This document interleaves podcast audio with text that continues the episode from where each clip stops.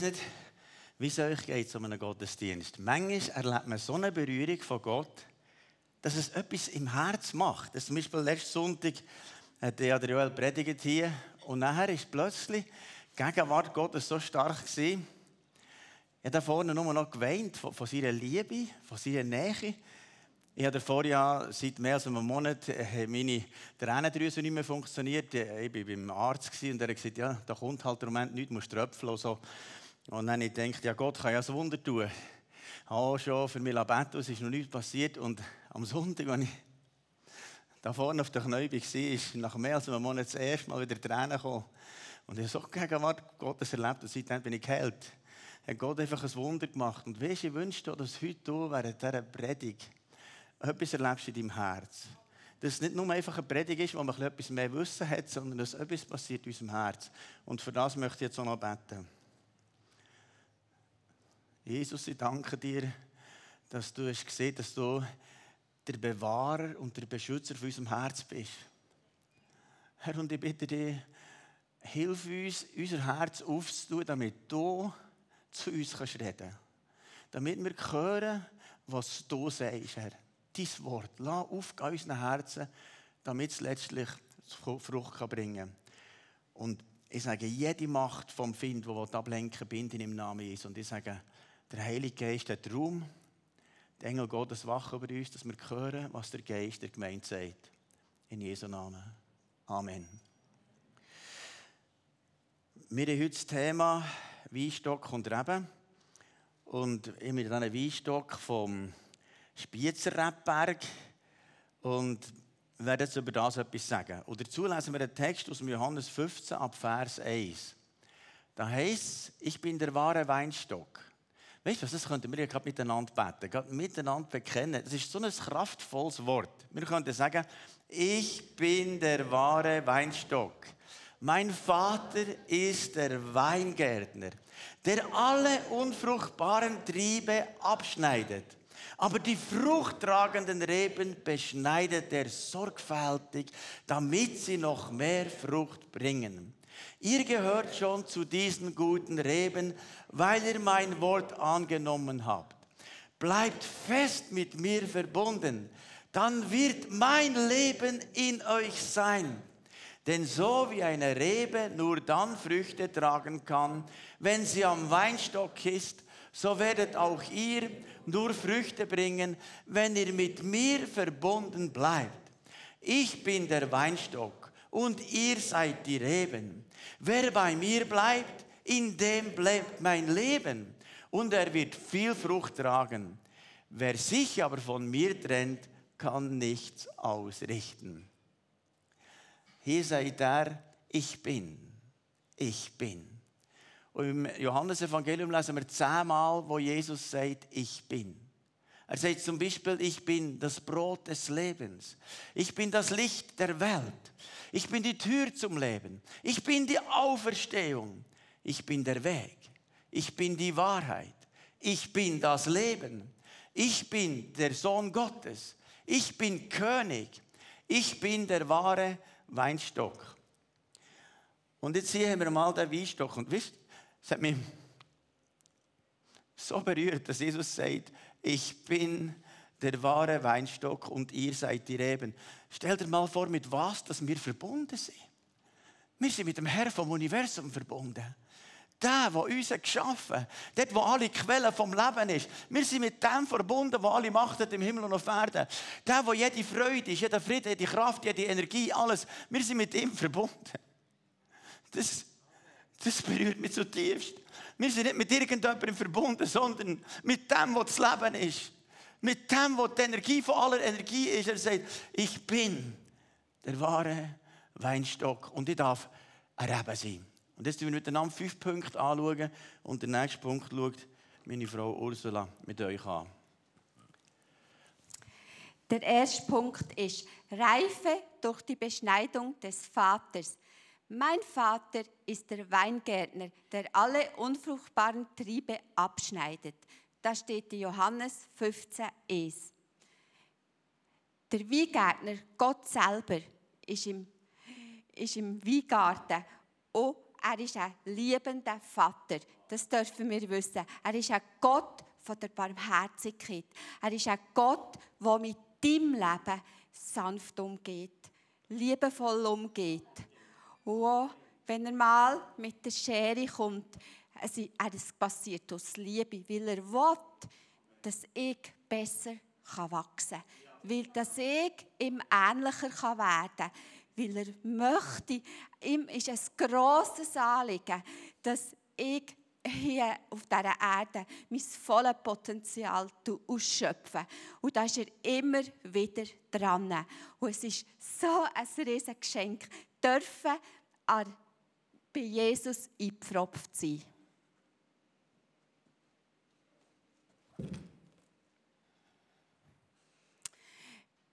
Wenn ich im Winter durch den Spitzberger Weinberg laufe, dann sehen alle Reben bisschen ähnlich aus.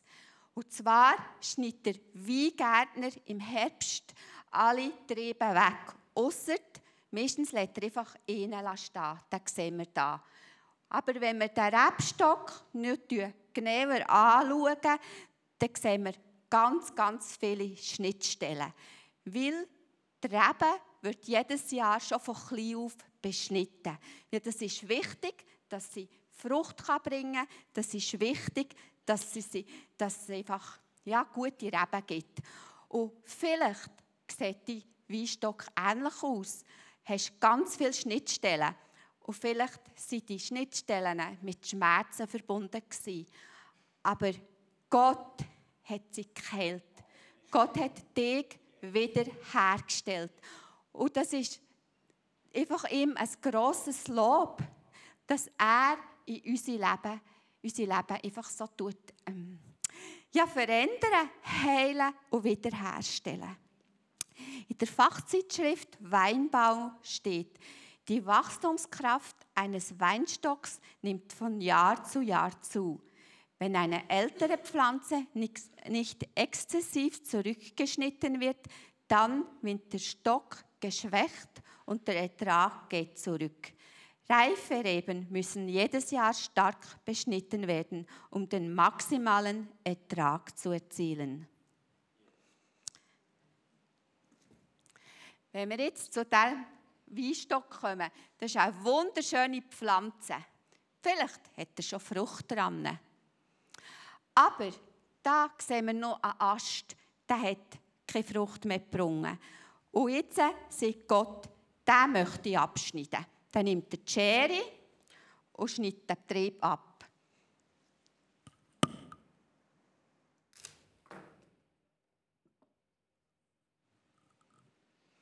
Genau. Und Gott macht das ja aus Liebe, weil er uns gern hat. Und am Anfang des Glaubenslebens tut er so ein bisschen Gestrüpp fortschneiden, ähm, Sachen, die tot sind für Gottes Reich. Aber er, Wachstum ähm, braucht Zeit. Und er tut auch nicht alles einfach wegschneiden, sondern er geht Schritt für Schritt mit uns durchs Leben. Jemand vom CLZ hat gesagt, als er frisch zu Jesus hat gefunden es hat etwa zwei Jahre gebraucht, bis ich mein Denken verändert war, mein, mein Alltag einfach verändert war. Das ähm, ist einfach eine Zeit gegangen. Und manchmal haben wir das Gefühl, es muss alles so schnell, schnell gehen. Jetzt gehe ich noch heute ins Migros, jetzt gehe ich noch heute und das und das. Aber Gott hat Zeit mit uns. Das Reich Gottes ist ein Langzeitprojekt bis ans Ende von unserem Leben. Ich frage mich auch gegen Bomi, Jesus, möchtest du etwas bei mir abschneiden? Möchtest du, dass ich etwas verändere? Und es war das letzte Jahr in einem Leitertreffen. Da habe ich irgendwie hat Gott sogar direkt zu mir geredet und hat gesagt, du, jetzt äh, ist es gut, jetzt, ähm, ich habe in der Spitex gearbeitet, du hast das gerne gemacht, jetzt ist etwas anderes für dich dran. Und ich dachte, was so? Und habe das geprüft ist das echt nicht, ist das meine Idee? Ist das, warum habe ich das Gefühl gehabt? Und ich habe das Gefühl gehabt, dass Gott immer wieder das gesehen hat. Ähm, du dich nachher einfach im CLZ investieren. Unsere Jobs sind ja überall, wo wir sind, ist Reich Gottes. Aber was für mich wichtig ist, einfach, dass ich an dem Platz bin, wo Gott mich möchte. Oh, jetzt habe ich gekündigt, jetzt ist gut so. Genau. Ähm, vielleicht möchte Gott bei dir auch etwas abschneiden. Also, ich meine jetzt nicht den Job, zum Beispiel Redensarten, Denkmuster oder die Zeitmanagement. Bist einfach offen und frag Gott, was er bei dir möchte verändern.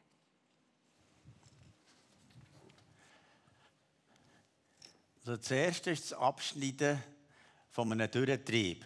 Und das ist ja für uns relativ logisch. Also Suchtverhalten und all das Zeug, was tot ist, abzuschneiden, das, das macht uns noch Sinn. Aber jetzt der zweite Punkt, wo mir das erste Mal ist bewusst wurde, noch nicht so, äh, ich habe das schon manchmal gelesen, aber da heißt es nachher im Vers 2, aber die fruchttragenden Reben reinigt er sorgfältig, damit sie noch mehr Frucht bringen. Das heißt also, die, wo jetzt schon Frucht bringen, die reinigt er, damit sie noch mehr Frucht bringen. Und ich habe gegoogelt, was das überhaupt ist. Also eine fruchtbare Rebe reinigen. Und Google sagt alles. Und jetzt schauen wir dann ein Video an, wie man einen Fruchttrieb, äh, Fruchttrieb reinigen Hier muss ich wieder erstmal ein paar Blätter wegmachen, dass ich sie schön sehe. Auch hier wunderbar zu sehen, das ist ein kompletter Traubenhenkel. Ich könnte das Ganze noch qualitativ besser machen und diese Schultertrauben abnehmen, dass ich quasi nur noch Haupt, den Hauptstiel stehen habe.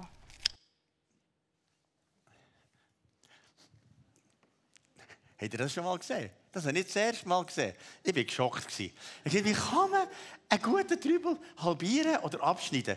Das hat mich wirklich völlig schockiert. Aber es hat nachher zu mir geredet. Ich dachte, aha, Gott möchte das, was meine Berufung ist, noch mehr herauskristallisieren, dafür anders immer mehr abschneiden. Zum Beispiel für mich heisst das, ich habe ja Haufen Einladungen zum Predigen, ganz in verschiedenen Orten, Konferenzen und so weiter. Und manchmal gelustet es mir so einer grossen Konferenz zu predigen. Und ich sage, ich gehe nur noch dort predigen, wo Jüngerschaft vorhanden ist. Nur dort, wo ich mit dem Leitungsteam einen Prozess gehe und so, sonst investiere ich mich hier. Und jetzt hat sich das verändert in meinem Leben. Das heisst, Gott hat in meinem Leben angefangen abschneiden, dass man überhaupt zur Frucht sieht. Jetzt schauen wir mal, schauen, ob wir da eine Frucht finden. Wir schneiden da mal ab, der Reihe nach. Irgendwo müsste das dann noch eine Frucht haben. Dann kommt da schon irgendetwas da.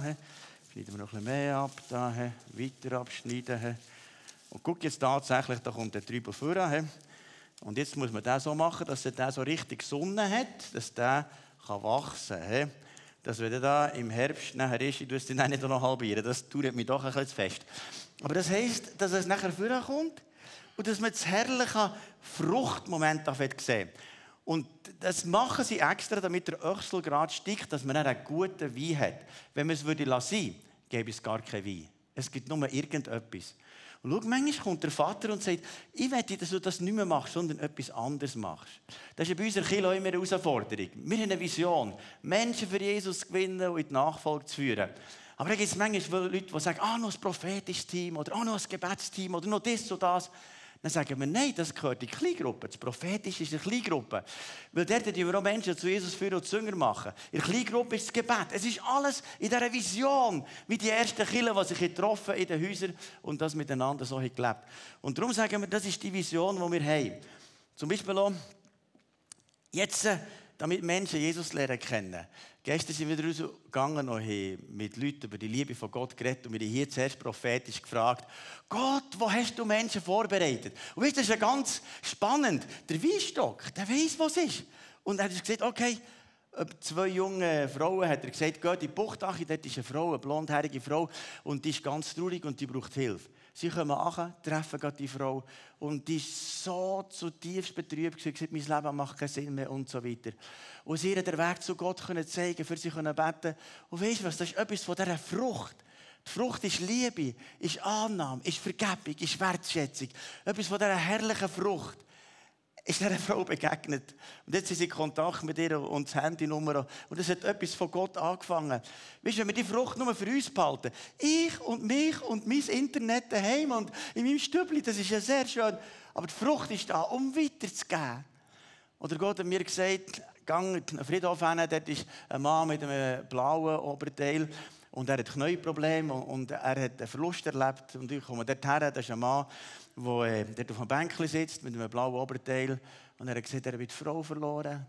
Er ist geleit und er hat gesagt, er habe Knieprobleme. Ich gesagt, ja, das habe ich alles auf meiner Liste. Guck da hier auf meiner Schatzliste.